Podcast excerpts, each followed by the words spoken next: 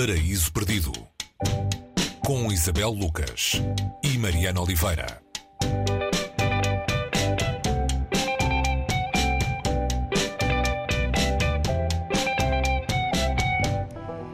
Paraíso regressa de férias, depois da pausa em agosto. Regressamos ao ritmo semanal das leituras no Paraíso Perdido eh, e com um livro que tem, tem ar de quem pergunta, mas talvez seja na verdade uma afirmação, eh, com muita certeza.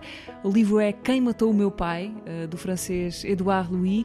O autor é uma espécie de jovem fenómeno literário em França, com vários textos traduzidos e objetos de grandes adaptações para teatro. Quem Matou o Meu Pai é uma história na primeira pessoa, de relação entre um pai e um filho o filho homossexual de uma família pobre, de classe operária, eh, que o rejeita, e o pai, que é um dos motores dessa violência, mas que é também ele um violentado pelo sistema, que o cuspiu para a margem. Isabel, que França é esta e que livro é este? Olá Mariana, um, bem-vinda de férias. Uh, começar o, o, ano, o ano literário, não é? Se assim se pode dizer. É isso, com, é arranque. um, com este livro, que, o livro que foi adaptado recentemente, integrado na, na, programação do Festival da Almada. É um livro violento, como os livros que o Edouard Louis uh, escreveu e o tornou numa celebridade, não apenas em França, mas entretanto no mundo. Eu, aliás, tenho um livro chamado História da Violência. História da Violência é o segundo romance dele, um, logo a seguir ao primeiro que ele publicou com 21 anos apenas e que se chama uh, Acabar com Eddie Bellanguel, que é o nome original dele. Ele mudou o nome quando saiu da aldeia um, onde cresceu e, e, onde foi alvo de muita violência, incluindo homofobia. A palavra com que ele era designado, e isto aqui com todas as aspas ou sem as aspas, era paneleiro. Portanto, o pai não conhecia outra palavra também para designar o filho. Portanto, este terceiro livro. Pode-se considerar de alguma maneira uma síntese destes dois, que ele publica uh, já com 27, 28 anos e numa altura em que ele é convidado para conferências, programas de televisão, para colóquios e é uma das. e se, e se formou em sociologia e se tornou uma figura um, intelectualmente respeitada, por um lado, e intelectualmente condenada, por outro. Nada que o afete muito, porque ele também condena essa chamada burguesia intelectual de esquerda. Este livro é uma crítica social, além de ser também uma carta muito íntima. Uma... uma carta ao pai, não é? Exato, é uma carta ao pai. Não temos aqui o Kafka. Eduardo Louis não faz aquilo que fez no, no, nos primeiros livros, ou sobretudo no primeiro livro, que é uh, muito autobiográfico e fala dessa infância e adolescência na, na, na Picardia, uma das, uma das zonas mais pobres de, de França, onde cresceu. Neste caso, ele tenta compreender a violência que é exercida também sobre o pai e sobre o corpo do pai, no momento em que o visita, muitos anos depois de o ter visto pela última vez, e encontra um homem deformado uh, pelo trabalho.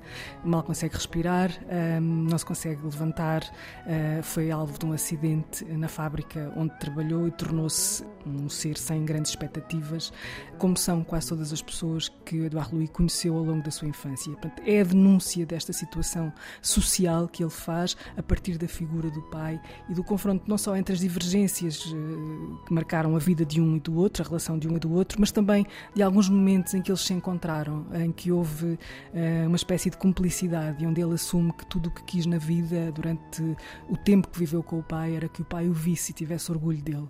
Mas uh, o que aconteceu foi, foi, foi o contrário, e o contrário é resultado, sobretudo, diz ele, de uma cultura que impede que determinadas pessoas tenham acesso aos meios que a possam tirar desta espécie de escravatura do corpo.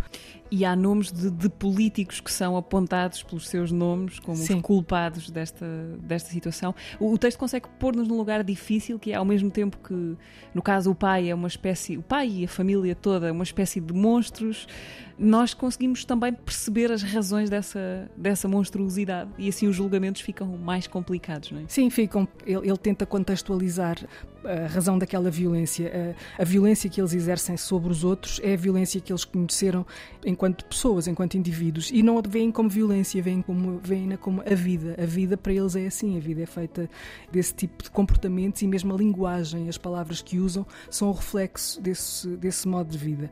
É de uma grande crueza, como aliás são os, os livros anteriores uh, do Edouard Louis, nos faz pensar um bocadinho de outra maneira e como muitas vezes as esquerdas, não é? Certas esquerdas falam em nome uh, de pessoas que mal conhecem. Esta é outra denúncia que Eduardo Louis faz. Ele fala, ele fala por dentro, ele fala conhecendo.